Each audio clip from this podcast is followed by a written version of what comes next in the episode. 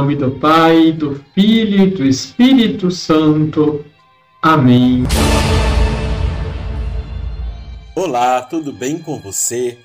O Papa Francisco, no Ângelus do dia 6 de janeiro de 2019, recordava-nos a importância da visita dos magos vindos do Oriente.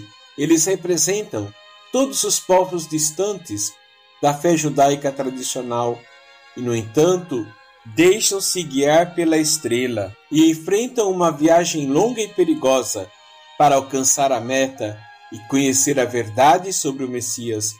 Os magos estavam abertos à novidade e a eles revela-se a maior e mais surpreendente novidade da história: Deus que se fez homem. Os magos prostram-se diante de Jesus e oferecem-lhe dons simbólicos, ouro, incenso e mirra porque a busca do Senhor implica não só a perseverança no caminho, mas também a generosidade do coração. E finalmente voltaram para a sua terra por outro caminho.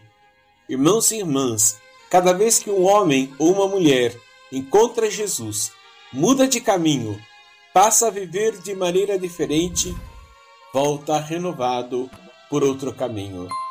Deixe o seu like, compartilhe. Liturgia, Liturgia diária. diária. Celebramos neste domingo a solenidade da Epifania do Senhor. Epifania significa manifestação. No breve tempo do Natal, encontramos quatro grandes manifestações do Senhor. A primeira se dá no dia de Natal, quando Jesus é revelado aos pastores, aos pobres e sofredores. A segunda é por ocasião da solenidade da Sagrada Família. Deus quis se fazer família. A partir desta manifestação, descobrimos que a nossa família é sagrada. Na liturgia deste domingo, se dá a terceira manifestação. Jesus é revelado aos três magos, e são os estrangeiros que ficaram sabendo do nascimento do recém-nascido. Guiados por uma estrela, chegam a Jerusalém e ali são orientados a partir das profecias do Antigo Testamento que o menino deveria nascer em Belém. Quando os magos encontram o menino Jesus, lhe oferecem o ouro, símbolo de sua realeza, o incenso, símbolo de sua divindade, e a mirra, símbolo da sua paixão e morte. Esta narrativa encontramos-la bem detalhada no Evangelho de Mateus, capítulo 2, versículos de 1 a 12. A presença dos magos recorda o mandato que Jesus dá aos apóstolos e a todos nós: Ide e fazei discípulos meus entre todas as nações. Mateus capítulo 28, versículo 12. A revelação do menino Deus aos pagãos nos mostra a universalidade da salvação.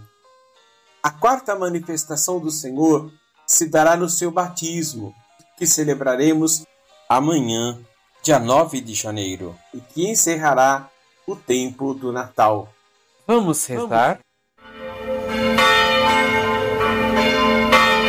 Senhor Jesus, que é exemplo dos magos do Oriente, vamos também nós frequentemente adorar-te em tua casa, que é o templo, e não vamos jamais com as mãos vazias que te levemos o ouro de nossas ofertas, o incenso de nossa oração fervorosa e a missa dos sacrifícios que fazemos para permanecer fiéis a ti e que te encontraremos sempre junto à tua Mãe Santíssima, Maria, a quem queremos honrar e venerar sempre como tua mãe e nossa. Amém. Abençoe-vos o Deus Todo-Poderoso, Pai, Filho e Espírito Santo. Amém.